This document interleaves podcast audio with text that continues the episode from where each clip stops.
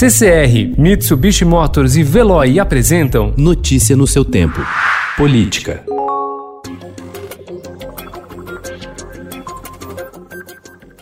No momento em que o presidente Jair Bolsonaro é alvo de protestos e sofre ameaça de impeachment, o governo retirou 83,9 milhões de reais que seriam usados no programa Bolsa Família para investir em publicidade de suas ações. A medida atingiu os recursos previstos para a região nordeste do país e causou críticas no Congresso por ocorrer durante a pandemia do coronavírus, quando muitas famílias estão sem fonte de renda. O dinheiro será destinado à Secretaria de Comunicação Social da Presidência e vai bancar a propaganda institucional.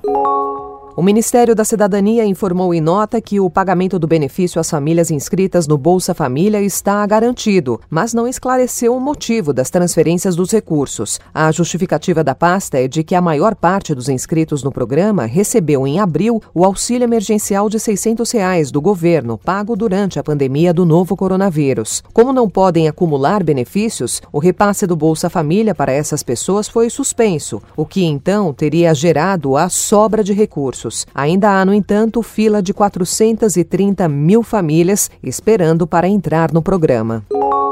Uma força-tarefa do Tribunal de Contas da União encontrou indícios de fraudes em 55 contratos firmados pelo governo federal com empresas de tecnologia da informação desde 2017. Juntos, os acordos custaram 500 milhões de reais. Entre as irregularidades detectadas pelo grupo estão falta de justificativa para as contratações e ausência de detalhamento do serviço que seria prestado pela empresa, o que levou os auditores a apontar um potencial risco de corrupção e desvio de dinheiro.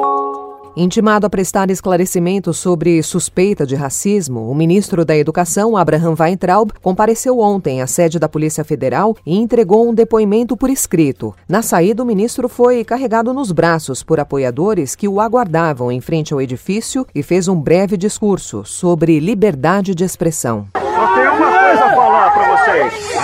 A liberdade é a coisa mais importante numa democracia. E a primeira coisa que vão tentar calar é a liberdade de expressão. Obrigado pelo apoio, gente. Tamo...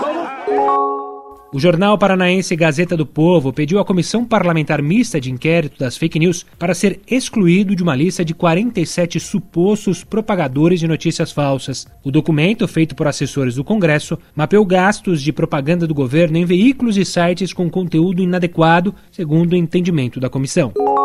O Ministério Público Federal se manifestou a favor do arquivamento provisório de um segundo inquérito sobre o atentado à faca que o presidente Jair Bolsonaro sofreu em 6 de setembro de 2018 em Juiz de Fora, Minas Gerais. Nesta segunda investigação é apurado se, além de Adélio Bispo, outras pessoas participaram do crime. Para o MPF, Adélio concebeu, planejou e executou sozinho o atentado. Notícia no seu tempo. Oferecimento CCR e Mitsubishi Motors. Apoio Veloy. Fique em casa. Passe sem filas com o Veloy depois.